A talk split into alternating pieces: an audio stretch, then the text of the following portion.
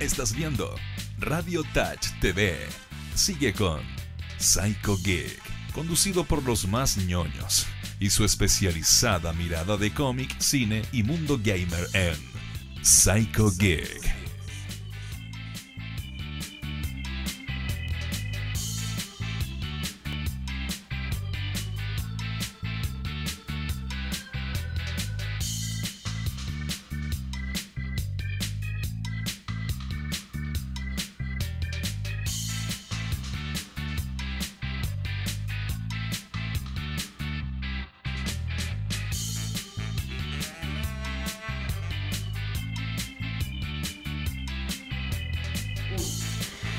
Capítulo 52 de 62 de Psycho Geek cuando son las 8.02 y comienza el viernes de cine en Psycho Geek, acompañado por supuesto como casi todos los días de Maldito Diego, el empleado del mes.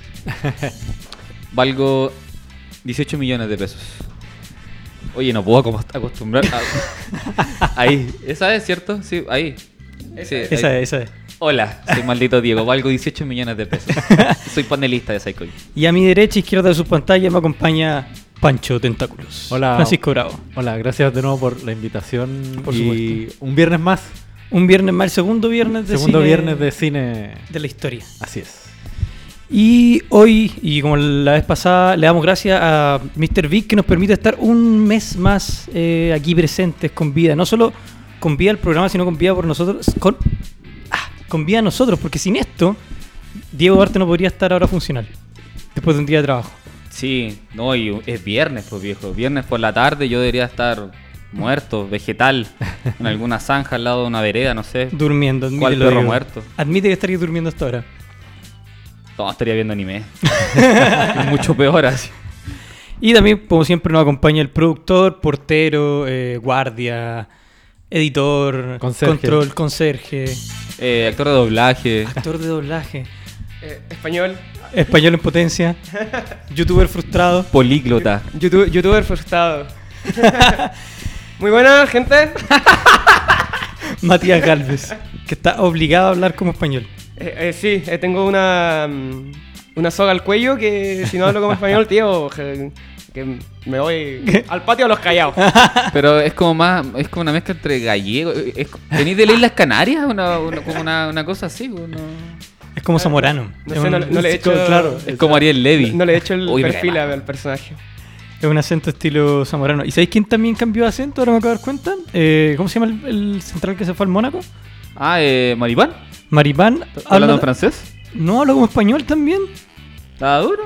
Le hicieron una entrevista y habló así como, no, es que es una nueva oportunidad y no sé qué. No sé si porque hablaba mal o estaba empezando a hablar Con, como- ese, con ese como sh- sh- al final como Amaro Gómez Pablo, ¿cachai? Claro, eso mismo. Ah. Oye, un saludo para Amaro Gómez Pablo, que claramente no está viendo este programa, pero yo lo conocí en persona y es muy simpático. muy ¿Sí? sencillo. ¿Lo conociste en persona? Es muy sen- Ah, lo conocí todo carreteado. Un domingo por la mañana. Pero es muy simpático el tipo. Oye, y tenemos que hacer la mención de que nos pueden ver, por supuesto, eh, de Santiago a Panguipulli en más de 5.000 hogares en Mundo Pacífico, la señal 30 Goza TV. Además de que nos pueden estar sintonizando en este, en este preciso instante a través de www.radiotouchtv.cl, además del mismo canal de YouTube Radio Touch Chile. Y Así es. nuestras demás plataformas. Además, recuerden seguirnos en Instagram, arroba psycho-geek. Ahí están. Oye, que como que titubeé en esa. Sí, sí, titulaste. Dale, dale. No, pero Psycho-Geek, ahí estará todo el acontecer noticioso, tanto de cómics, cine, selfies, Selfies. eh, efemérides y todo lo demás, todo lo que a ustedes les interesa de la cultura pop. Así es. Y, por supuesto, que eh, nos pueden mandar sus mensajes, sus WhatsApp, sus... Oye, me cuesta hacer esto sin Hernán. Sí, sí, es cierto que es complicado. Sí. Había perdí el ritmo porque antes me tocaba a mí hacer esto. Eh, más 569-5200-8288. Nos pueden, por supuesto, mandar sus mensajes, fotos, eh, stickers, GIF, audios, llamadas. Se lo estará contes- contestando Matías Galvez, por supuesto. Hoy tenemos un par de comentarios. Se hace presente nuestro querido jefe Edgardo Díaz, grande guerrero. Tiene como una. ¿Ah? eh, ¿Cómo podría decirlo? Como que es muy automático, Edgardo. Como que siempre es grande guerrero, chinos, O, o como que ¿Estás diciendo que tiene frases predeterminadas? eso era lo que trataba de decir. Oye, tú estás en capilla, así que ojo con lo que... Con lo que No, yo estoy más afuera que adentro. Rodrigo Sánchez, ¿qué hace Checho García de invitado? No, no es No, Checho no es García. Checho García. Es Pancho Bravo. Y Checho García yo creo que, de hecho, me preguntó que si podía venir un programa de Debería, Geek. debería venir. ¿Sabes cuándo podríamos.? Mira, ¿sabes? Y dejo planteado esto. ¿Por qué no hacemos, o con Edgardo, ya que nos, nos está comentando, vamos a la van premier de la película del Joker? Yo sé que Checho es muy fanático de, de, la peli, de lo que es como el mundo de. No sé si tanto de DC o de Marvel. Pero sí siento que es un fanático y podríamos ir a la van premier, ¿viste? Somos todos felices y después venimos al programa y comentamos la película sin spoiler, porque siempre damos como alrededor de una semana o un mes Dependiendo, Sí, de, la dependiendo de película, la película. Porque con Endgame hicimos como un mes, pero si ese Joker esperemos dos semanas. Y después hacemos el programa. La dejo ahí. Va a salir repetido el programa mañana, así que para que lo, lo piensen. Oye, hay que. Quiero hacer una, una acotación. Eh, antes de. Está cortado, maldito Diego, me dicen por interno. por la muela. Eh, Hernán Goy no está aquí porque tuvo la audacia La desfachatez. de estar de cumpleaños hoy. Ah, Mitch. Mitch. Se le ocurrió estar de le cumpleaños ocurrió. hoy y, y decidió tomarse vacaciones. Sí, y lo más, chi- lo más chistoso de todo es que decide tomarse vacaciones. No avisa hoy día en la mañana. No voy a ir al programa. Me importa una. Y eh, claro, y, se desliga completamente de Psycho Geek, de sus labores. Tenemos acá a Álvaro parchando la cabecera. O sea, Tratando de hacer algo. tratando de salvarlo. Si no es por el invitado, este programa hoy día estaría muerto. Entonces, Hernán Godoy no contento con el fin de semana largo de la otra vez que él decidió cortar el programa el viernes, De que era sándwich. Ahora se decidió ir antes porque estaba de cumpleaños. ¿Qué te respeto? Uno Bueno, trabaja igual. Así. Hay que decir que no es la primera vez que alguien falta porque está de cumpleaños. Ah, ropa tendida. ¿Yo? ¿Tú? ¿Pero yo? ¿Tú, ¿Cuándo? falta- tú faltaste el día que vino Gabriel. No, pero estaba enfermo. Lo he declarado desde el capítulo 30. Estaba que enfermo estaba en su cumpleaños y nos manda fotos con una cerveza en el baño. Barça. No, está. ya, mira, yo, yo, yo Mira, de- ¿qué, qué es peor ser honesto y decir voy a faltar porque estoy de cumpleaños? Es mejor o decir eso. Estoy enfermo justo el día de mi cumpleaños. Es mejor Justo. decir. Mira, yo sé, yo le reconozco a todo el público que sigue Psycho y que tal vez ese audio sonó falseado, donde cada- por cada una Uy, frase tosía, pero era porque había poco aire, poco oxígeno, estaba ca- cargado el ambiente donde Seguramente, estaba. seguramente. Primero nos mandó un audio a nosotros diciendo así como, estoy un poco enfermo.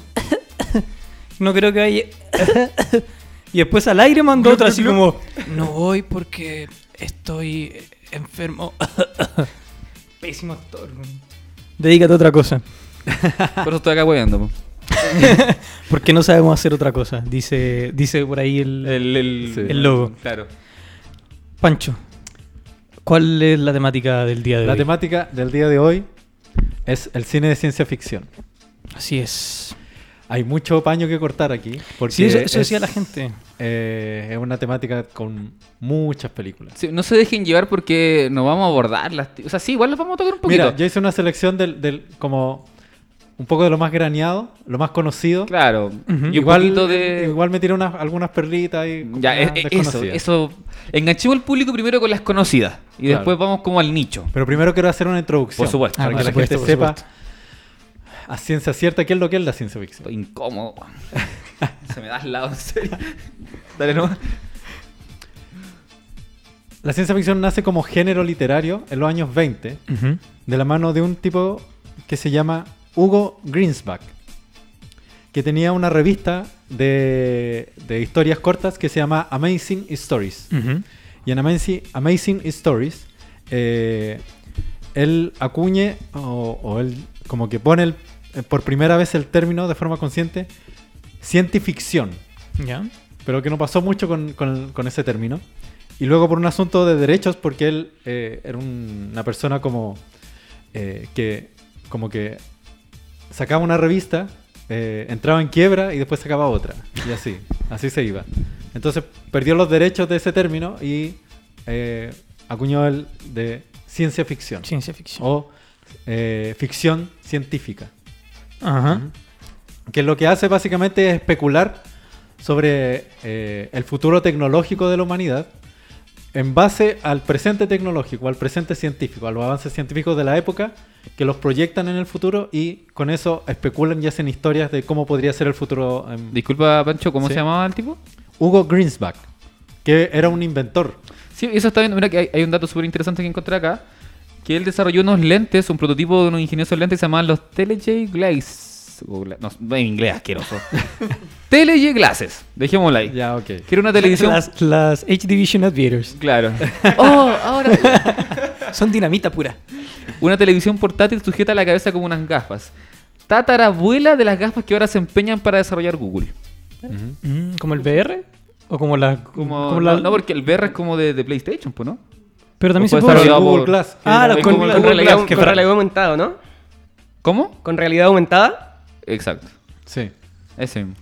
Bueno, él, él hizo muchas patentes. Él- Green- Sí. Hugo Greenspan tenía muchas patentes. Entre esas era como una especie de máscara o casco, en realidad, que te ayudaba a concentrarte. Como que te aislaba el sonido, todo, y tenía como un visor que como que te enfocaba en lo que estaba haciendo. Obviamente no pasó mucho con ese invento, pero Era era buena idea, era las buena curiosidades que hacía este tipo. Es una buena idea igual.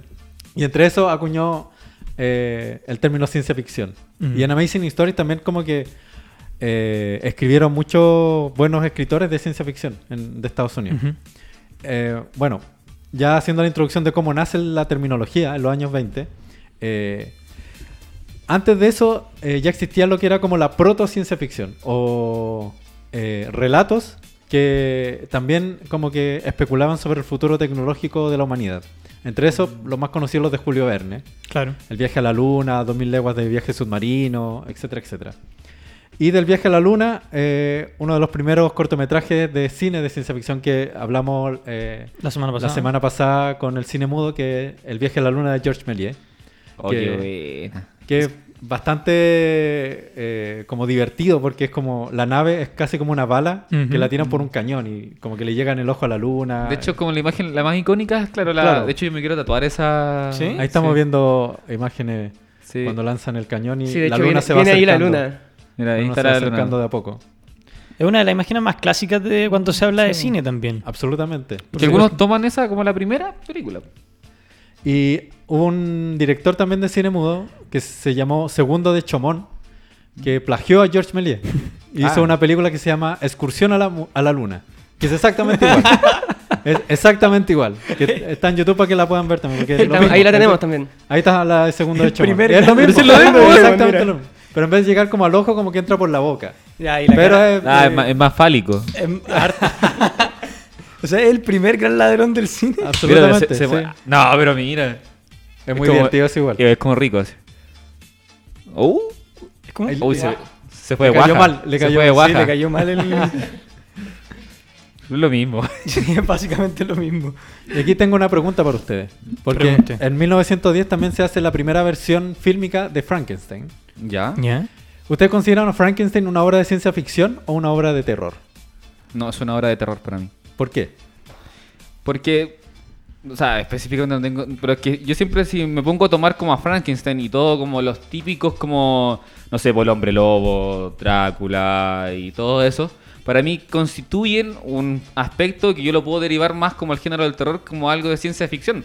Porque que, que haya tenido, como, ¿cómo se llamaba el, el que lo creó? El Doctor El- Frankenstein. El Doctor Frankenstein. Por eso se llama Frankenstein la obra. ¿Cómo pensáis que se llamaba? No, que, Doctor no me Chapatín. acuerdo. El No, pero- Doctor Chavatic, claro. Ah, Yepeto. Yepeto. Yepeto. No, pero claro, entonces, eh, por ese fanatismo que tuvo a lo mejor por la ciencia, aún así siento que al, terminar, al llevar a cabo lo que es Frankenstein propiamente tal, termina siendo de terror. No es ciencia de Yo creo que es ciencia ficción porque era un científico. El doctor Frankenstein era un Pero es que científico. por eso digo, su procedimiento fue científico, pero desembocó en algo terrorífico.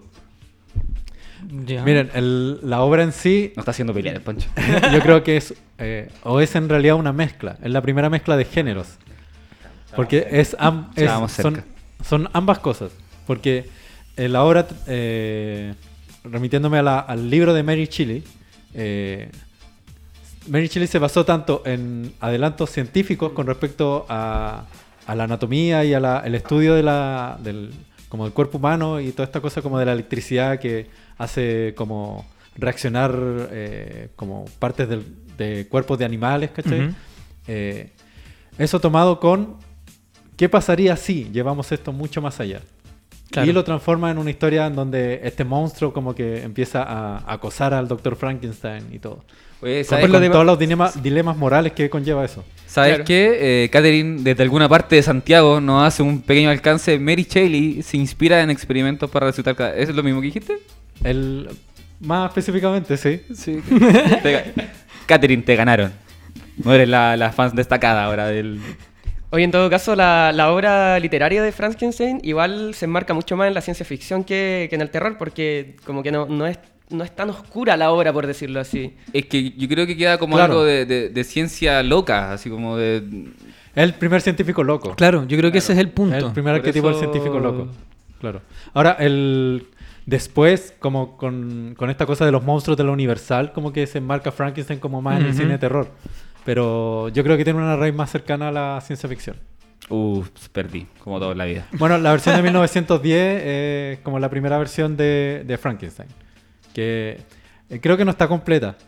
Eh, creo que hay partes que le, que le faltan. Pero se puede con- encontrar en YouTube también. Bueno, Catherine sigue en su intento por ser fan destacada y si Frankenstein surge en una reunión que hace Lord Byron, Claro. donde se ponen como objetivo escribir una novela de terror. Ah, ¿viste? Si no, si, oye, si algo de terror tengo. Podría ser un tema mixto igual de ahí. Sí, yo creo que es, es Sí, como dice Mancho, sí. es el primer, la primera película que mezcla dos géneros. Es mixto con tendencia de la ciencia ficción, entonces, dejémoslo. Sin embargo, ya la primera película, la primera gran película de ciencia ficción como tal, es Metrópolis, de la que hablamos Sí. la semana pasada. Ujú. De hecho, alguien comentaba eh, en las redes sociales, decía Metrópolis. Otra Sí. vez ponía que era una de Sí. las películas que tenía que estar Sí. en la De hecho, en la promoción de la, de la afiche igual decían, oh, tienen que hablar de Metrópolis.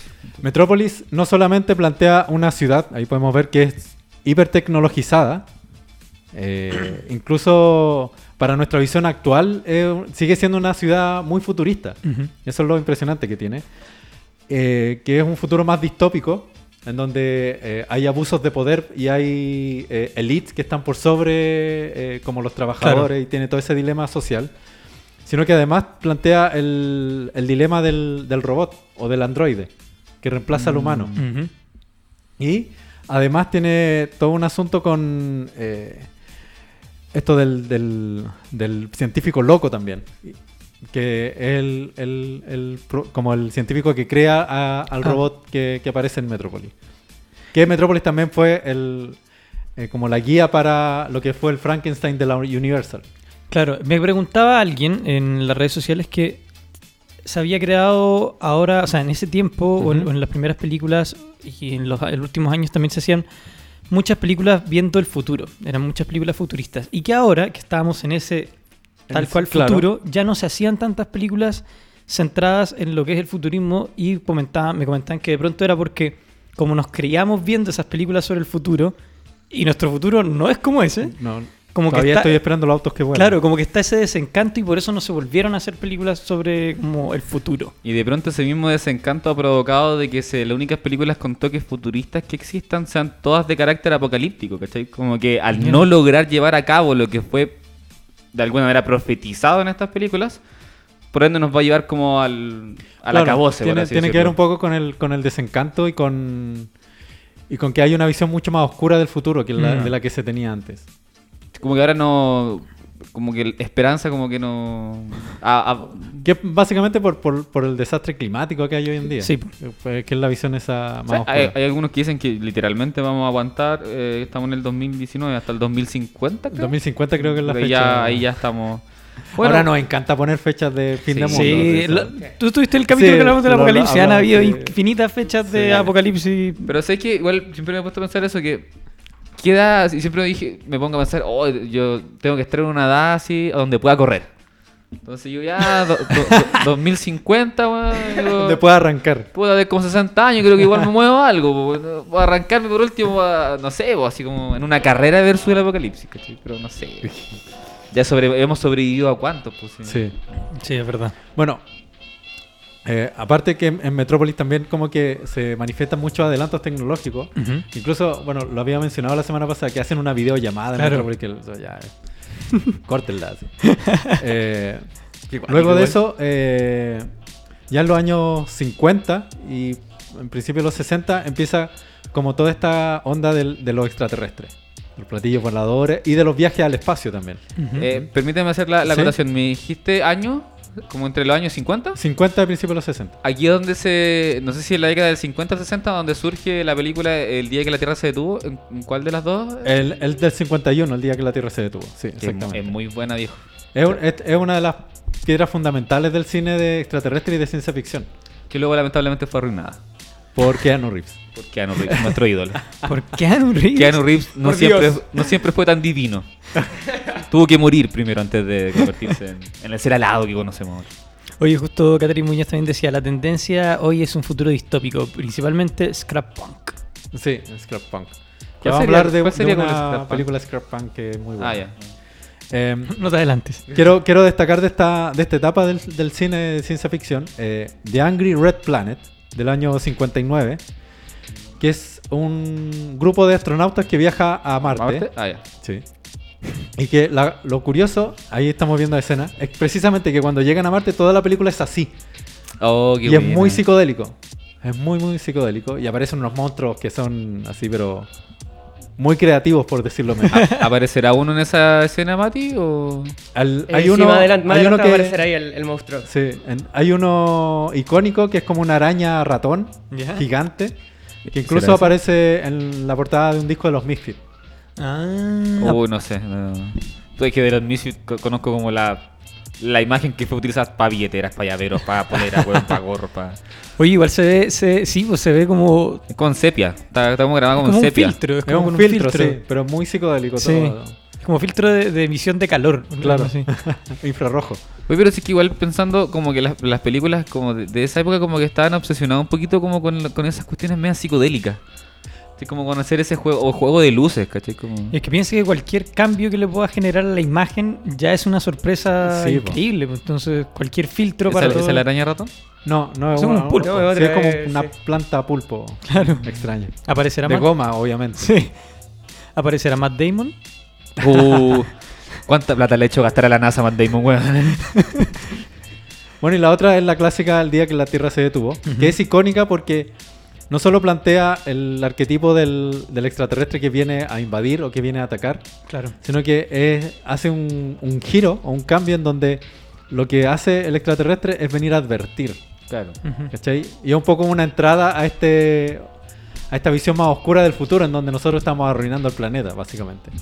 Y el robot clásico del día que la Tierra se detuvo. Eh, muy bueno. Es súper tosco, así. Sí. Es como un refrigerador bajando Claro. del. de- como el platillo, así. es como que el visor sube y ch, eh, tira el rayo. Y, la, y la frase también icónica, Clack tu varada Nictu, con el que se activaba el, el robot. Ah, esa ya no, Uh. esa ya no, ya no me acordaba, ya estáis jugando con poquito, con- no me acuerdo mucho de la película. es que fue en ese tiempo, yo antes veía mucho este canal del, del- como el TCM. ¿Ya? Ah, Entonces sí, en su momento igual de repente tiraban clásicos así. De hecho yo conocí grandes películas hasta hace, no sé, un par de años atrás que no tenía ni idea, porque saliendo un poquito del contexto. Ujú. Por ejemplo, una película que, que es de, demasiado buena como Taxi Driver, nunca la había visto. Ya. Y un día en la noche no me podía quedar dormido y me puse a ver el canal y de repente dije, oh, qué buena. Y me quedé enganchado porque estaba Robert De Niro. Y Claro. dije, oh, este, está joven Robert De Niro, weón. sí". me puse a ver la película y dije, oh, esta va a Taxi Driver. Oh, pero qué buena película, loco. Terminé de como a las 4 de la mañana, pero ese era mi dato. Y así fue como fui, así fue como vi la película del día que la Tierra se tú y dije, Sí. oh, entonces esta el fiasco de Keanu Reeves era un remake. Es un po, remake, weón, sí, ¿cachai? sí. De hecho, estoy viendo imágenes del robot del remake Sí. y sigue siendo mejor el, El de la película antigua, sí. De hecho, no sé, parece más robot. El, el nuevo era el que querían cortar como con una cuestión de diamante. y el- y el- no, sí, fue un desastre. Aparte que yo creo que. Sin faltarle el respeto al elenco, pero siento que lo único que salvaban en esa película era Jennifer Connelly, Connelly y, y Keanu Reeves. pues, el, el resto. eh, Creo que era el hijo de. Ah, pero aparece el que hace de Alfred en Batman, ¿cómo se llama ese actor? Ah, ¿En eh, cuál- ¿Cuál Batman? En la Ah, de Nolan. Ah, eh, Michael Caine. Michael Caine. Michael Caine. Michael Caine. Ya, tremendo sí, vale. Es que a Michael Caine le voy a perdonar todo. De hecho, para mí la mejor película. Esa es una escena icónica en donde él Sí, como que No. le disparan así de la nada a los Sí, militares siempre cagándola. ¿Sí, sí o no? Es- Sí. La violencia lo es todo, weón. Así como. Es que de pronto así puede ser efectivamente un futuro. El, el alien no, neces- no necesariamente viene a secuestrar vacas o a robarse a- Claro, pa- po. al pozo de Pati Maldonado. En volada viene a avisar. por una cuestión. Había una película, no me acuerdo, que ha- hacían como un poco la referencia como el, el concepto monstruo, ¿cachai? Por ejemplo, Si apareciera, no sé, un- un- una cuestión como de dos metros, ¿cachai? Y a mí me atacara, claro, para mí sería un monstruo. Pero por ejemplo, para, para las hormigas, nosotros somos un monstruo, ¿cachai? Claro, po. Entonces era como toda una analogía del. Qué buena, qué buena esa referencia porque la próxima película de la que voy a hablar Como, se si, llama como si no estuviera planeado. como si no estuviera planeado. Se llama El increíble hombre menguante o Mira. The Incredible Shrinking Man. Ujú. Creo que con la luna tiene que ver, ¿o ¿no? No sé. Y es no la cacho. es una película de, un- de una persona que eh, por a veces motivo empieza a encogerse. Ah. Y es increíble porque parece una premisa muy simple, pero de verdad que está muy bien trabajada esta película. Muy, Es- muy bien trabajada. Es del 1957. Claro. Oye, ¿tú tenías estas películas? Eh, algunas, no todas. Podríamos hacer ahí un, un trueque. Sí. Eh, y claro, y, y lo curioso de esta película es que tiene un- una escena que es, que es clave y que la película parte como, no como una película de ciencia ficción, sino que parte como un drama casi. En donde este tipo tiene esta condición que empieza a encogerse y, y su, su vida empieza a, a desmoronarse. Y hay una escena clave en donde a medida que él se va encogiendo se le cae el anillo de bodas. Oh. Y de ahí en adelante empieza al- el tipo a, a vivir esta cosa de que se encoge y todo empieza a ser una amenaza. Las cosas más cotidianas empiezan a ser una Sí, amenaza. Es realmente muy, muy buena. Qué buena. Me acordé de otra película totalmente absurda que no tiene sentido con esto, que era una película de ese típico terror barato, así como de. Como de ¿Clase segun- Gracias, clase B, lo que iba a decir segunda mano. De segunda mano. Eh, de, de una chica que su- sufre. Creo que lo mencioné en otro programa, que surge que se. Se empieza a pudrir. Su cuerpo se empieza a pudrir, Wow. ¿cachai? Y claro, vive como todo el. como la carrera, ¿cachai? Como Ujú. para poder llegar al punto extremo donde se está descomponiendo físicamente, así, en, en vida se está pudriendo. Qué terrible. Es que de una página media rara que andaba viendo. No, no era la Deep Web, y quiero aclararlo, quiero aclararlo. eh, sí, no se metan en la Deep Web, pero era una película esas típicas de terror clase B. y- pero así conocí Bad Taste, por ejemplo, o... Peter Jackson, gran sí, director. o, gran- eh, o Brain, Brain Dead. Brain Dead sí. Porque hay, gran- hay gran- grandes grandes películas películas, clase B. Sí. Sí, Oye, Peter buena. Jackson se me las mandó con Bad Taste. Es muy chistosa esa película. No, es genial. La tenía y la perdí mucho. Bueno, quiero, quiero mencionar, como entre paréntesis, para acabar con el periodo más clásico del cine de ciencia ficción, Plan 9 del espacio exterior. Ujú. Eh, llamada la peor película en la historia del cine por el peor director de la historia del cine, el señor Ed Wood. Y. Pensé que iba a decir el que hizo el Batman con pezones, pero... eh, no, es- Schumacher Ay, igual era sí. asqueroso como director, pero ya... Bueno, esta película, si bien, claro, está muy mal hecha con- en cuanto a términos técnicos, tiene eh, es como es casi como incomprendida, creo yo, porque eh, lo que hace Ed Wood es mezclar dos géneros también, que es algo súper difícil de hacer, y mezcla el terror gótico con el cine de ciencia ficción de extraterrestres, ¿Ya? y algo súper loco, que tú decís, ¿cómo puedo pensar esto? Y claro, es como... La, la historia es de- los extraterrestres que eh, no ejecutan el plan 9 que es resucitar a los muertos. Si eso iba a decir, eso no son como zombies, pero Claro. parecía morticia de... Entonces, como mezcla zombies con extraterrestres, con ciencia ficción, Ed Wood estaba en otra una, una mezcla ganadora. El único, el único problema que tenía Ed Wood es que no tenía plata para hacer películas. Estaba Entonces, por eso estaba quemando como malas buena, técnicamente. Oye, y bueno, y- a lo mejor la idea era buena con otro... El último papel en- en- que hizo en su vida Bela Lugosi. Que no alcanzó a terminar la película y Ed Wood puso a otro actor. Y el actor toda la película tiene la cara tapada. Y se supone que es Sí, Bela pues. Lugosi. Oye, me preguntan, eh, Pablo me dice que si el ataque de los tomates asesinos no es la peor película de la historia. No, esas son de las mejores películas de la historia. Es increíble Es el ataque. buena, es muy es buena el ataque de los ¿Cómo se llama tu tomates amigo? Pablo. No, está... se re- que se replantee la vida. Sí. Es como el ataque de la oveja asesina. Eh, de hecho, debería- de asesina. de- deberíamos hacer un especial de objetos o animales, ¿cachai? Asesinos. Asesinos, sí. Los, Hay los de ca- todo. los castores zombies. Los Castores zombies. weón. Yo era Hay la- una de una, y una rueda. De una llanta de auto que es asesino. Sí, acuerdo. Sí, de todo. Como que a la gente en un momento empezó a ocurrir, ¿qué podemos hacer de algo asesino? Sí. La botella asesina. Claro. O sea, la lata Hay, un- asesina. hay una japonesa muy rara que es de los sushi asesinos. Sí, creo que también la he visto. Es que hay muchas Es películas muy de bizarra, muy bizarra. sí, verdad, sí me acuerdo. Yo Muy me acuerdo que. No, pero esta no era una película. Apareció como una premisa de otra película de comedia que decía como el, el celular asesino. Como que decía ahí, te están llamando y tú decías ahí, ¡Aló! Te moría y, po, weón. Y era como, ¿por qué no le sacáis el chip, weón? Así, cagáis, lo Claro. weón. Como el libro eh, Cell de Stephen King. Uh, no, Eh, no soy también tan- tuvo una película, pero es muy mala la película. ¿Cómo se llama la película? Cell también. Así como, Celular. como celular, claro. Es que mira, que- Ah, espérate, ¿no es, la, ¿no es la celular de 2004 donde aparece Chris Evans?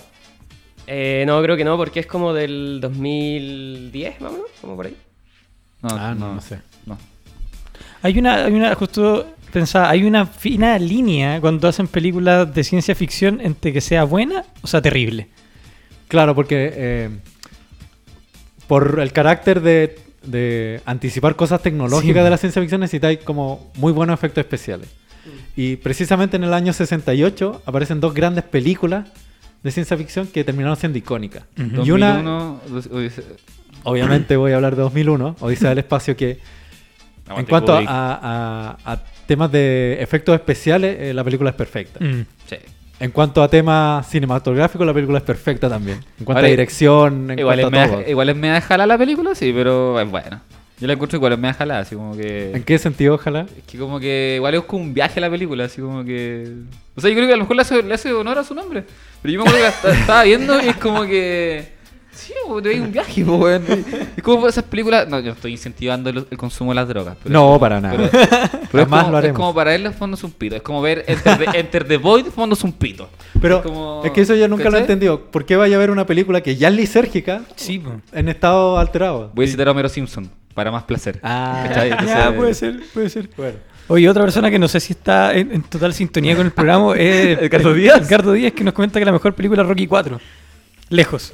Bueno, Espérate. que le avisen que estamos hablando de la ciencia ficción. Claro, de pronto habría, habría que encontrarle qué podría ser ciencia Oye, y Rocky 4, yo no sé. Espérate, no sé Rocky- si es la mejor de Rocky Ro- tampoco. Rocky 4 es cuando pelea con Mario Baracus. No, esa es la Rocky 3. Rocky 4 es cuando pelea con Iván Con Drago. Iván- Con Iván Drago. Iván Drago. En Rocky 4 viaja en el tiempo, po, ¿no? claro. Igual la Iván Drago puede ser una de las mejores. Uy, me acordé de la película de, de Stallone esa Cobra. Oh, que pelea como haciendo gallito. Sí, no, pues esa, ¿No? no, esa, esa se llama. Ah, se me fue el nombre. No, pues la ¿Cuál es Cobra? donde un policía que anda todo el rato con los lentes Ah, oscuros. dice.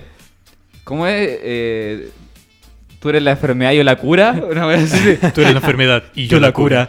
Pensé que iba a decir la primera película de Stallone. No, que esa es porno, pues no Sí, puedo hablar claro. de esa. pues. Puta, no me extrañaría de tu parte. Bueno, volviendo. Vol- volvamos. Contextualizando, volvamos, Sí, sí. volvamos. Eh, 2001 eh, plantea. Está basado en una novela de ciencia ficción de Philip K. Dick.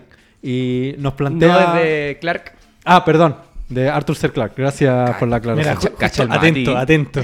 Y, y nos plantea eh, un viaje por la evolución del hombre, llevado magistralmente en la dirección por Stanley Kubrick, donde hace un salto magistral desde el hombre de las cavernas que encuentra o eh, crea la herramienta, y eso nos lleva en un viaje hacia el futuro, donde están las naves flotando en el espacio.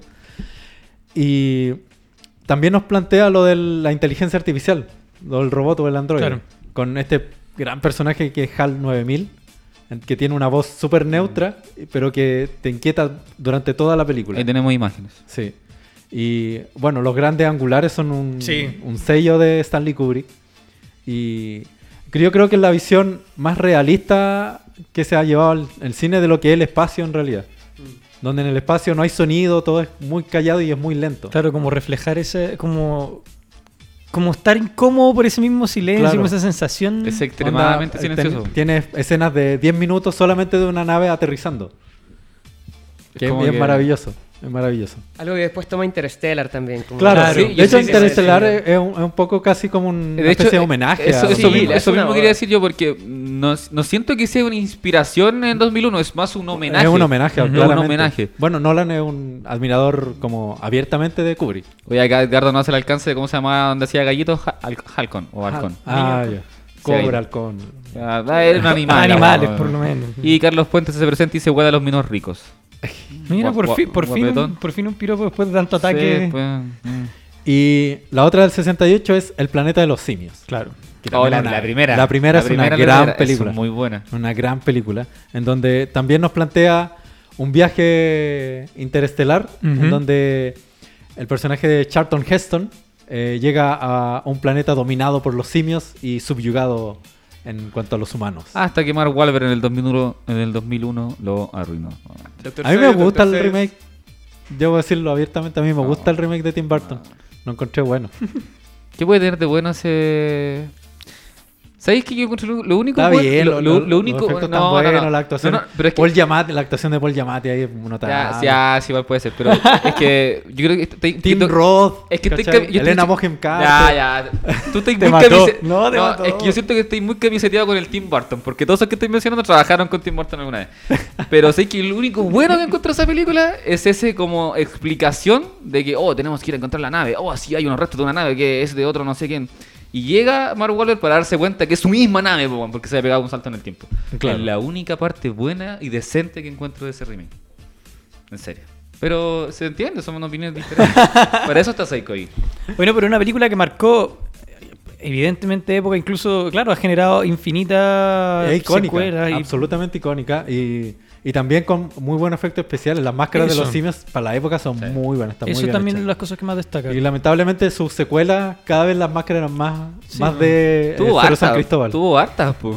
Sí, no, ya la última era. ya la última eran casi estáticas. Sí, bueno, no era, como yeso la weá. claro. Es- esa es una de las escenas icónicas. El otro día estábamos Sí, hablando, po. mi papá se hizo, empezó a ver Bueno, la... spoiler alert, Sí, acabamos de mostrar el final de la película, pero Claro, bueno. pero una, una película de hace Si ya no O la sea, vio, Si ya no la vieron a esta altura, shame on you. si vio primero las películas nuevas, la del ataque del planeta de los simios, Claro. las Sí, que salieron ahora, Si vio la del 2001 con Mark Wahlberg, esta es mala, entonces para esa persona, pues, no. Y en el 77 eh, también hay dos películas icónicas. Una es, por supuesto, Star Wars, de George Lucas. Debate Que- también, ¿ah? ¿Por qué? Uh. Debate por si es de ciencia fi- ficción o no. Lo que pasa es que lo que hizo George Lucas con Star Wars es basarse en dos géneros literarios que no tenían que ver con la ciencia ficción, que era el western y Sí. el cine samurai. Y lo pone en un contexto de ciencia de ficción. ciencia ficción. Sí, eso Claro. es también. No Lo pone en un contexto de ciencia ficción de naves espaciales, de sables láser, de pistolas de rayos, ¿cachai? No tenía idea de eso. Pero bajo su propia definición, él dice que no es ciencia ficción, él dice que es una ópera espacial. Bueno, y que pero también. Es que Sí. bueno, es que si tú, si tú lo analizáis, lo primero que tú veías en la película dice hace mucho tiempo en una galaxia muy lejana, entonces no tiene que ver con la ciencia o con la tecnología de nosotros. Tiene que ver Claro. con, con algo que está en otra parte, que son otros seres y que funciona Claro. de otra forma. por Ya, decirlo. pero Es si una buena- sí, una buena análisis Si hablamos de, de galaxias, podría venir la astrología y la astrología viene siendo una ciencia. Toma en tu cara, George Lucas. In your Ok. face. Mira, y hablando de astrología, Hernán se reporta y dice: Hola cabros, los extraño. Sí, porque yo le hablé, po, el ingrato. Por eso se hace presente, po, porque se acordó que tiene programa. Yo igual te quiero, amigo. La otra del 77 es Encuentros cercanos del tercer tipo. Oh, pero qué buena película. Una tremenda película, yo creo que una de las mejores de Spielberg. Sí. Sí. Y Si, si es que no es la mejor. si es que no la mejor. Y ahí también Spielberg hace un giro en cuanto al, al extraterrestre que viene a invadir. Y esta vez es un extraterrestre que quiere contactarse Ujú. en la buena onda con los seres humanos. Sí, y de hecho, cómo se contactan al final es, es- es genial. Es genial porque lo hacen a través de un idioma universal que Sí, es la música. Que es la música. Es muy lindo el... Eh, sí, no, y, ha, y ha tenido innumerables eh, referencias. en- en- es sí. en Sí. Futuramo, ¿no? Claro. Cuando hacen la referencia. Y el- lo interesante es que en esta película el, ac- el actor que hace el papel del francés es eh, Truffaut, que es un director de cine francés que es uno de los mejores del cine francés. Y que curiosamente era bien amigo de Steven Spielberg. y, Sospechoso. Y claro, y lo invita a trabajar en esta película. Entonces, tener el lujo de tener a Truffaut Claro. en- trabajando en encuentros cercanos al tercer tipo, eh, ahí está Truffaut. Eh, realmente maravilloso. A mí igual esa escena me generaba tensión cuando la vi. Sí, porque tú no, no- sabés qué va a pasar. Sí, po, Sí, ¿no? No qué, qué onda si esto va a desencadenar así como, no sé, el típico rayo así, así como Marte Attack. O así como, claro. a la cagada, Claro, y uno viene de todas las películas de, de extraterrestres donde finalmente siempre vienen a atacar. y Claro. es como el momento en que, que haría la cagada. es que claro, siempre toman como eh, como si los extraterrestres fuesen hostiles. po. Claro. Pero Tú, tú- tú no lo sabes. Además po. que la mayor parte de la película no se trata del extraterrestre, sino de que Ujú. trata de cómo influyen en, en la mente de los que lo vieron. De hecho, el, el que lo vio como casi se vuelve loco y Sí. reconstruye la, en su casa, en la, como en la cocina, reconstruye como el, el, gran El cañón. monte, el monte donde se iban a monte hacer donde el está, claro. pues. El Richard Dreyfuss, que hace un gran papel aquí Sí. también. Ahí está Richard Dreyfuss. Me acordé de otra película igual de ciencia ficción, no tiene nada que ver otra vez haciendo a- acotaciones absurdas. eh, Contactos del cuarto tipo, creo que será. Ah, eh, La de- Four Kind, con la Mila Jovovich. Ah, eh, ya, ya cómo eh, Yo me acuerdo que la primera vez que vi esa película me cagué de miedo. Yo también. Cagué de miedo. Yo, yo compré todo. no igual. Yo compré todo. Es que- Caí. yo compré- Sí, yo caí. Es que yo te, caí. te pone la división así como de real versus lo, lo- lo que están grabando. Sí. Yo estaba cagado de miedo. No, y más encima, al principio sale la actriz. Sí, como, la, hablando. como la actriz hablando, bueno, esta película, se Sí. trata esto y esto otro. Y tú decías, mmm, interesante. Y, y- Claro, la- después averiguáis en internet. y- Es la cagada. O sea, yo, nunca, yo, una- yo nunca averigué, ¿era falso? Ah. No, en serio, ¿era falso? Yo le compré hasta el día de hoy, maldición. Oye, me, me preguntan que a raíz de todo lo que generó Star Wars, que también es un universo gigante, Sí. que el otro día lo, lo- lo comentábamos, y justo comentaban que eso. sigue hasta el día de hoy. Claro, ¿es válido decir que es la película de ciencia ficción más importante? Me preguntan. No. la película de ciencia ficción más importante es 2001, Odisea del Espacio. Y Así no es. hay ninguna discusión al respecto. No hay Na- discusión. nadie lo pone en duda y... Es que es como. Pero, ¿sabéis por qué? Porque en 2001 Odisea del Espacio plantea un nivel de profundidad en cuanto a la ciencia ficción que ha sido tratado, yo creo que contado con los dedos de una mano en el cine. En donde la película no solamente habla de una historia de ciencia ficción, sino que habla del desarrollo de la humanidad, de la historia del cine, de un montón de niveles de lecturas que, o sea, Que mira, Eh, yo siento que el, el tipo de persona que dice que Star Wars es como la película más icónica, es como si pasáramos al ámbito de los videojuegos y porque solo jugaste Fortnite, puedan decir que Fortnite es el mejor juego, ¿cachai? Claro, es porque es una película excesivamente comercial y por eso claro. sigue hasta el Entonces, día de hoy que- van a seguir saliendo cosas. Y no, sé- no es. Claro, tú diste ya la descripción clarísima de por qué no lo es, ¿cachai? Y no tengo nada que acotar, po, weón, pues. Tienes razón, pues, Porque, claro, Star Wars es una película importante. Sí, yo, no, lo, yo no lo voy a negar, ¿cachai? Pero eh, 2001 estaba en otro nivel. No, está, está- absolutamente en otro Es nivel. como dijeran en buen chino, es otra weá. Eh, eh, claro.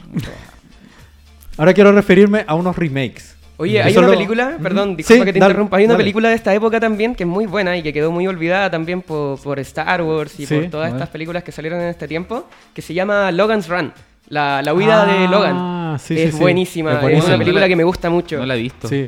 Eh, eh, también de, de culto esta película. Sí, muy de culto. ¿Cómo muy se de llama? ¿Cómo se llama? Logan's, Run. Logan's Run. De el está. 1976. También como 76. futuro distópico. Sí, de, de hecho es muy buena la historia porque ¿Es de este año ese? tiene como... Weón, dice 2019. ¿No me equivoqué? No, Sigan con el programa, por supuesto. Tiene una. mm, eh, como una de estas. mm, ¿Cómo se llama esto cuando las ciudades son como perfectas?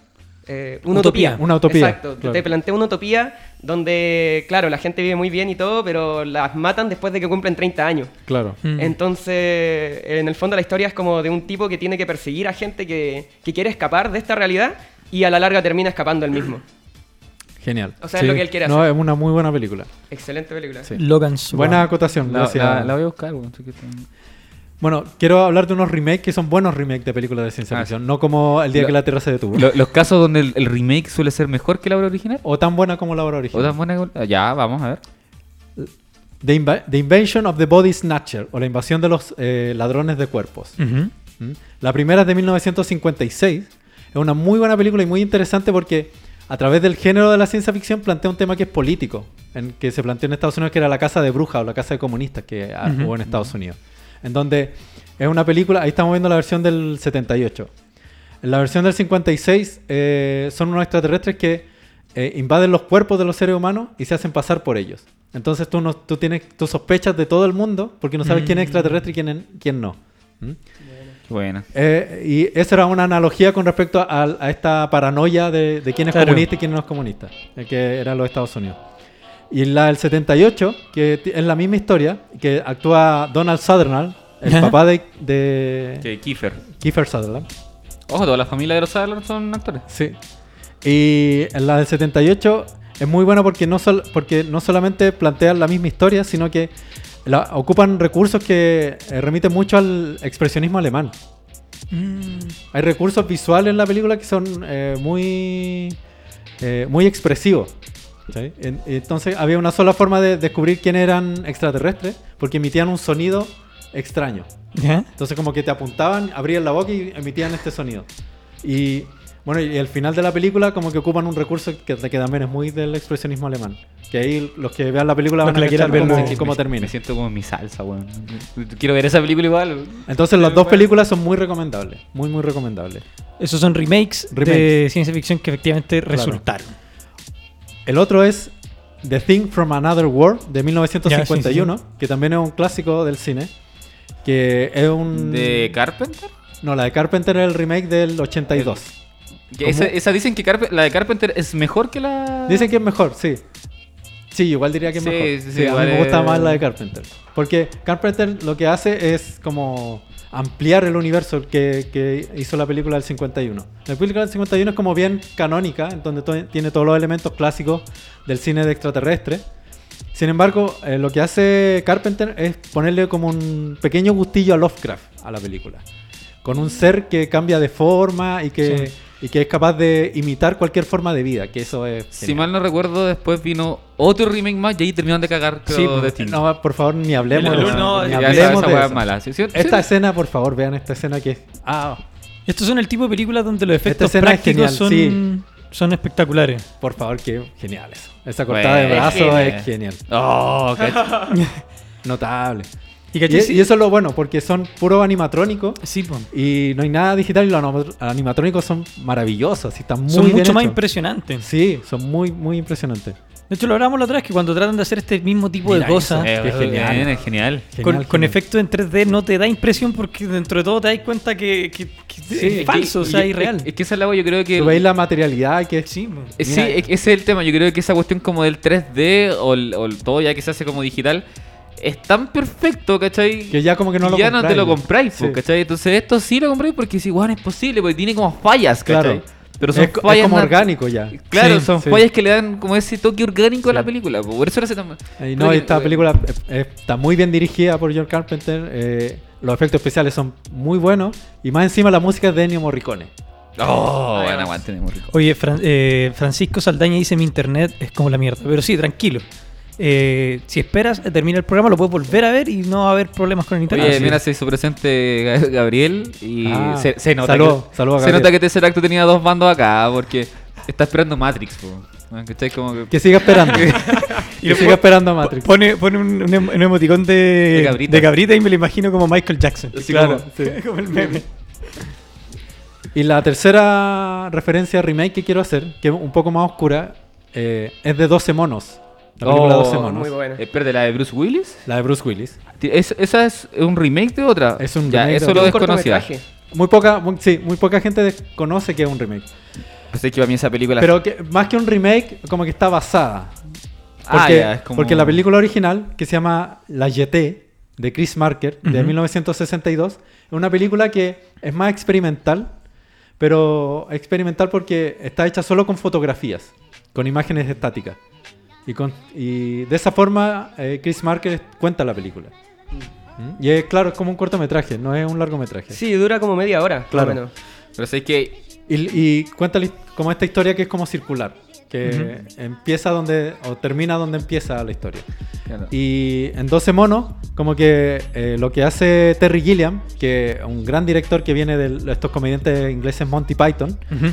Terry Gilliam lo que hace es extender el universo que es planteado en- por la película de Chris Marker y también hace como el mismo juego, en donde la, la película como que termina con, con- con el sueño que tenía Bruce Willis recurrentemente eh, en este aeropuerto. Es muy buena. Pero sabes que es icónica esa, la, la, la música que ponen, no sé, de quién, no sé- ¿de quién es la banda? No sé de quién es la banda Uh, no, ahí de- me pillaste, no, no lo pero recuerdo es, ahora. es como icónica. Y aparte que para mí el, el- la actuación de Brad Pitt como loco Sí, weón, sí, es genial. es Es genial. Pero es genial. Fue, pues se ganó el Oscar al mejor actor de reparto con esa película. serio? Sí, Sí, aquí me ¿estás sale seguro? premio Oscar al mejor. No, Mira. nominaciones, nominaciones. Ah, nominaciones. Porque tiene nominación, pero la mayoría por Brad Pitt, también por el MTV Movie Award, de Oscar, Oscar mejor diseño de vestuario, premio a la cadena, Academia Japonesa a la mejor película de ciencia ficción. La versión esta, la del 96. Sí, sí. Es una muy buena película también porque plantea viajes en el tiempo, pero de una forma también como muy muy simple. No hay ningún efecto especial de una nave viajando en el tiempo, como en Volver al Futuro, por ejemplo. Claro. Sino que el tipo de repente aparece en el futuro, o en el pasado en realidad. Oye, pero sí que siempre me dado cuenta, ¿cuál es el afán de todos de cagar las películas buenas, weón? Porque ahora salió una serie de 12 monos que yo la encuentro mala, weón. Ah, no la he visto, no he querido verla en realidad porque esta película... Yo vi dos capítulos y la encontré mala, weón.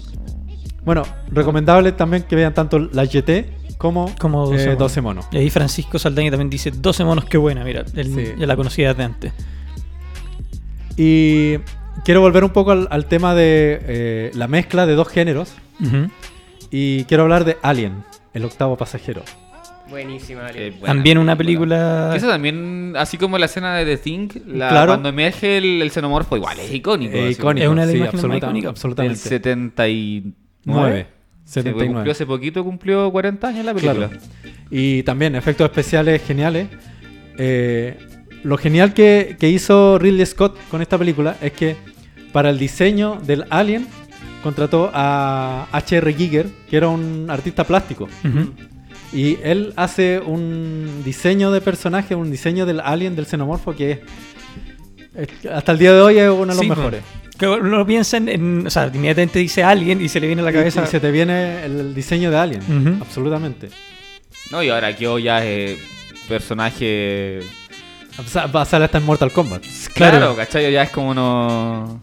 Ya es parte de la cultura popular. Ahora- Además, si no, Sigourney Weaver como, como, la Como- teniente Ripley de- es de- sí. maravilloso. Ahora uno se pone a pensar que, no sé, a mí personalmente me pasó cuando tuve que. De hecho, creo que fui yo el que le subí la noticia del- de, esta cuestión de Alien, del aniversario. Ujú. Yo me ponía a pensar y para, para mí pareciera que la película no salió hace tanto. Yo no puedo creer que hayan pasado es 40 verdad. años de, de la primera Alien, porque uno siempre dice Alien, ah, sí, y lo toméis como eh, en el común, en el común colectivo como algo que es súper contemporáneo. Mm. Claro. Como que es como de, no sé, ponte del 2000 en adelante. Pero no del 79. Es que verdad, una película que envejeció muy bien. Muy bien. Y aparte que Sigourney Sí. Weaver está como igual, weón. Como, como que no envejece, es como un Will Smith, weón. Claro. Oscar Además a que mejor fue, fue innovadora en muchos aspectos, Alien. Mm. Primero, porque mezcla dos géneros, el género del cine terror con el género del cine de ciencia ficción. Además, plantea un, un futuro o, una- o un contexto de nave espacial que nunca se había planteado antes. Que era una nave espacial mucho más mecánica, no tan eh, perfecta o no tan limpia. Claro. Y, y la idea de Ridley Scott era ser camioneros del espacio. Ya. Ese era el concepto. Sí, sí, como- porque es verdad, como los personajes y- como y- encajan y- dentro de y- eso. y la- el- como toda la nave es muy como de, de botones, de pantallas pequeñas, eh, todo es oscuro, es húmedo. Ahora yo siento que debo hacer una reprimenda contra Ridley Scott. Eh, Que no una está viendo. reprimenda. Que, que no está viendo, es verdad lo que dice el Mati, ojo. Que no está viendo, cuidado lo que vaya a decir. Saludos a Ridley Scott. no está viendo. Puta que es mala Alien Covenant, weón. Puta que es mala, loco. No me gusta, loco. No, no puedo creer que... Covenant, Siento mira, que partió muy bien con Prometheus. Par- Partió muy bien con Prometheus. Planteó una muy buena idea. Pero puta que la cagó, loco. En serio. Yo, siento yo- un yo quiero referirme a eso también, porque a- ahí pasó algo que, que es muy... que hay que decirlo. Que hay que decirlo lo que realmente pasó. Ya, vamos. Eh, el proyecto de la quinta película de Alien, que iba a continuar la saga, Sí, sí. estaba, eh, se la habían dado al director Neil Blomkamp, Ya. director de Distrito 9. Ya, sí, Que sí. es una muy buena Eliseo. película. Que no es tan buena. No está buena. Han chocado en varias partes. bueno, Francisco no dice nada. En el, en el- en el- en general, Neil Blomkamp es un muy buen director, encuentro yo. Y estaba trabajando eh, esta de Alien con Sigourney Weaver, ¿cachai? Había salido el arte conceptual, ¿cachai? Y todo. Y Ridley Scott de repente le baja la película. Y se termina el proyecto. Mm, Y Neil Blomkamp quedan con la bala pasada. Y Ridley Scott empieza a trabajar y dice, yo voy a seguir haciendo Alien. Y hace Covenant. Mala, weón. ¿Cachai? Mala. Yo estoy Yo absolutamente vi, a mí seguro. igual, que me yo estoy absolutamente seguro que si hubiese hecho el Neil Blomkamp Alien, hubiese sido maravilloso. Mira, yo creo que Covenant es buena hasta como los primeros 40 minutos. Después a la mierda. Mm, Y el final es horrible, loco. Es horrible el giro que le dan. Es y aparte que es inexplicable. Como el doble de... No me acuerdo cómo se llama el personaje de Fassbender. No, tampoco. Pero es como que, oh, sí, estamos tocando la flauta, somos súper amigos. Y de repente como, uff, cambio de plano. Estamos todos arrancando.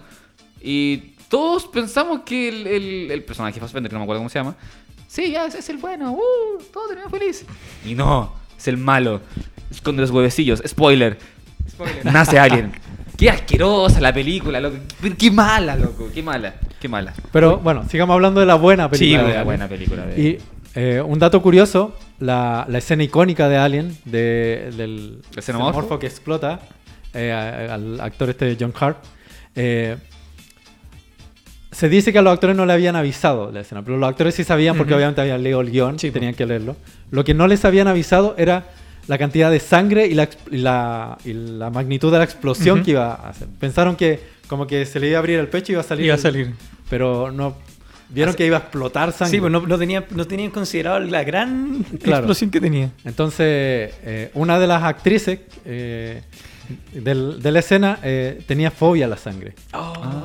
Entonces, cuando explota el cuerpo de John Hart, le llega como un chorro de sangre en la cara y ella queda así como en shock.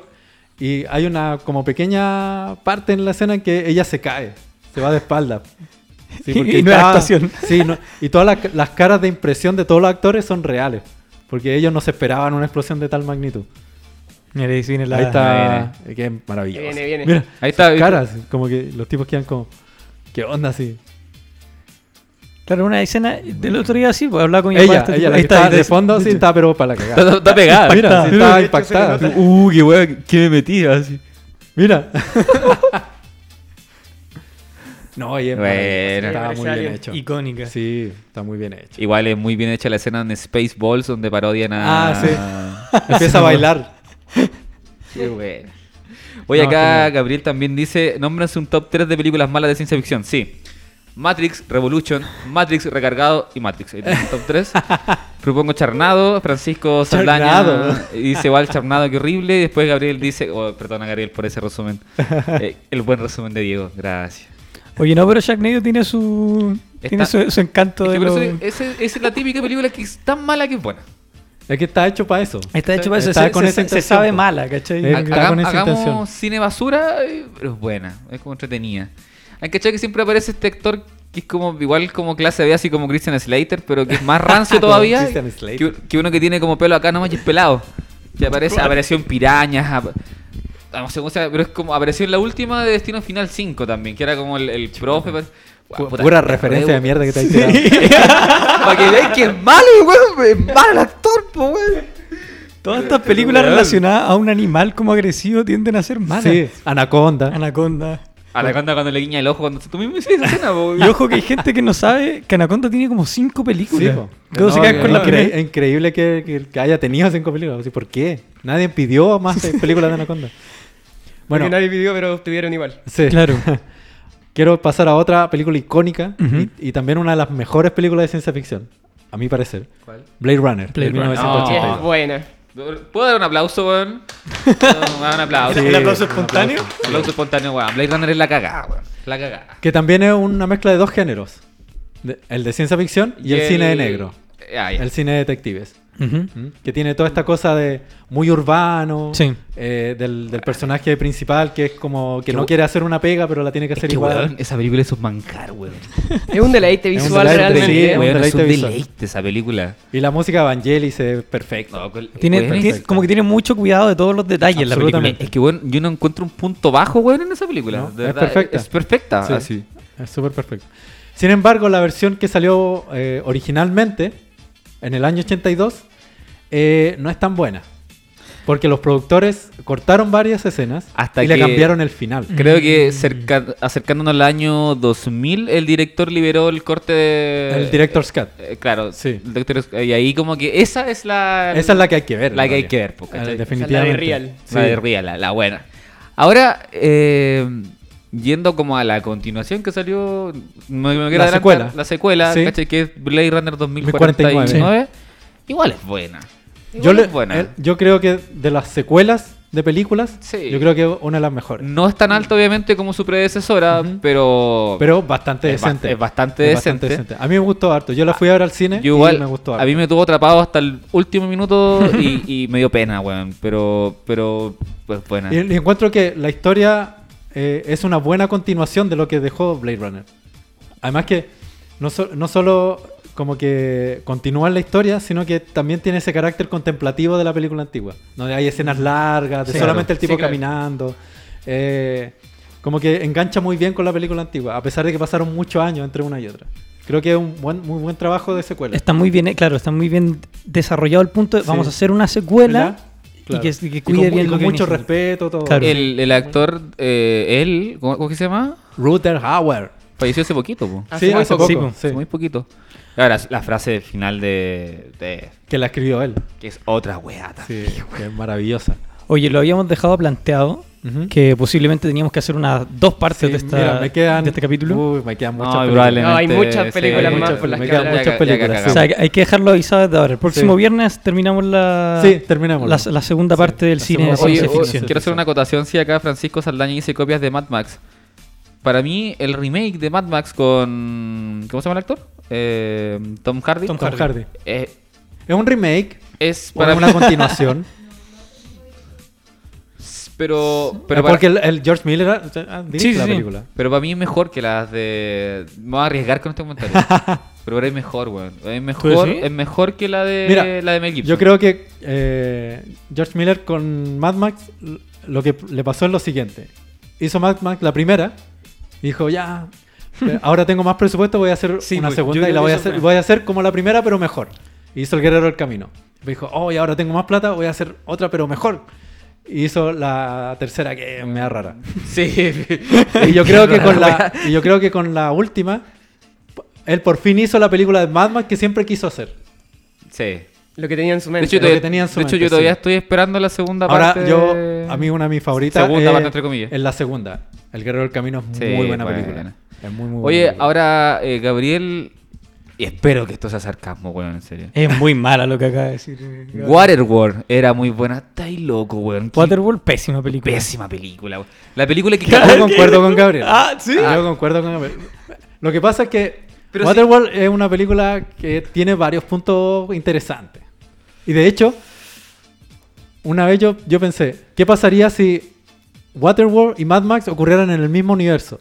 Que puede ser igual. Sí. En donde la mitad del mundo es solamente agua y la otra mitad es solamente desierto. Claro. Oye, ¿Qué, qué, pasa si el, personaje de Mad Max se encuentra con el de Kevin Costner? Ahí se la dejo a Ahí la Hollywood. Ahí la dejo a Hollywood. No, hay, pero- hay que anotarlo. Pero aún así es mala, weón. no, sí es mala. Mira, aparte- no es la mejor película, pero, pero tiene cosas interesantes. Aparte de igual. que, weón, cagó la carrera de alguien que era buena. Weón, porque la- lo- weón, si de ahí murió, pues, weón. King Connor murió. Me acuerdo, Costner. había una película que era como donde andaba... la, la del cartero de Kevin Costner es peor que Waterworld. Sí, pues, pero... Puta, ¿cómo se llama esta película? Eh, ¿Mi mejor enemigo? Era... No, weón, no se llamaba así, weón. Puta, donde anda... Basta, Diego. Donde, se, donde secuestra un cabro... referencias. donde se- Sí, sí, weón, puta, va. esta weá es como mímica, weón, en vivo. eh. Eh, esta película donde secuestra un cabro chico que anda vestido con una máscara de como de Gasper, pues, weón. Ah, Eh, ¿Cómo se llama? A Perfect World. Esa, Que está dirigida por Clint Eastwood, una gran película. Weón, y después hace Waterworld, pues, weón. Cagó su carrera, por lo que estamos hablando, weón. Oye, Bueno, que después de una película de Clint Eastwood. Sí, claro, sí. po. Cualquier weá es mala, Sí, po, po. weón. cabros, entonces quedamos fijos. Próximo viernes. Próximo viernes, a la segunda misma- parte. Oye, segunda parte. segunda parte. A mí, a mí me quedó igual una película en el tintero que, Opa. bueno, no, ver. no la mencioné porque pasamos un poco rápido la primera parte de, de las películas como del inicio del cine. Sí. Y quería nombrar de nuevo a, a Alice Guy, la primera, Ah, sí, toda la la primera razón. mujer que... Sí, toda la razón. O sea, bueno, la primera película es de ella Pero- y, y oculta por, por la academia Sí. y por todo el machismo que hay en, en el cine. Ahora, técnicamente Y- no es ciencia ficción. Uh, O sea, es que igual propone que hubiese pasado con la sociedad si Claro. es que el feminismo como que, no sé, en algún momento todos los roles se hubiesen invertido. También es comedia también. Sí. Claro, po. Pero Sí, pues. sí, ah, vale la mención para Alice Guy que, eh, En 1906 hizo pel- esa película y después tuvo su remake en 1902. que también eh, fue una directora que hizo cosas muy adelantadas a su época y mucho mejor que los directores hombres de la época. Sí, totalmente. Además una productora también muy buena. Sí. Propongo otro capítulo de series y películas de como casos de ¿qué hubiese pasado si? Así como Ah, como Bastardo sin Gloria. como Bastardos Claro. sin Gloria, como Claro. la serie que sacó ahora mm, Dale, empieza con la mímica, amigo. que me paso hoy día. Color, weón. una letra, dame una Comiste letra. mucha pizza, parece. Eh, Claro. sí, la pizza estaba mala, weón. El Pri- eh, ¿Cómo se llama? Amazon Prime Video, weón. La del hombre del último castillo, ¿no? Así que es como el caso hipotético The de... Man of the High Castle. Gracias. Puta, me anda terrible cerca. Eh, donde lo- los nazis ganan, po, weón. ¿Cachai? Los- Sí, sí, sí. Que también est- hay un juego, un videojuego que está. tam- eh, Ojo. tampoco se llama. ¿Cómo se llama la wea? Pero. Es un buen juego también, po, weón. Gran, ap- pero- gran aporte de Diego hoy Sí, día. weón, ¿eh? que dispara. Oye, y justo con eso, Gabriel propone los resúmenes de Diego como una nueva sección. Sí, Sí, yo he la dicho que sección- Diego, La Diego- sección resúmenes de Diego. Diego tiene unos muy buenos resúmenes, una manera de, con- de condensación espectacular y descripción también increíble. Pido disculpas al público, ustedes, weón. No sé qué pasó hoy día, weón. No olvidé el nombre de todo lo que he visto, weón. Lunes también nosotros nos volvemos a encontrar. Vuelve Hernández sus pequeñas vacaciones. Su pequeña paquete. Sus pequeñas Ojalá, vacaciones. ojalá nos traiga con algo. Ojalá traiga un regalo. Él está de cumpleaños, pero no tiene que traer un regalo de Copiapo. Y con Pancho, como dijimos, nos volvemos a encontrar. Próximo viernes. Próximo viernes. A seguir Oye, hablando de cine no. Ahora sí, el próximo viernes vuelvo enchufado, weón. Ahora sí vuelvo enchufado. está bien. Así que nos vemos el Nos vemos. lunes todos. Adiós. Chau, chau.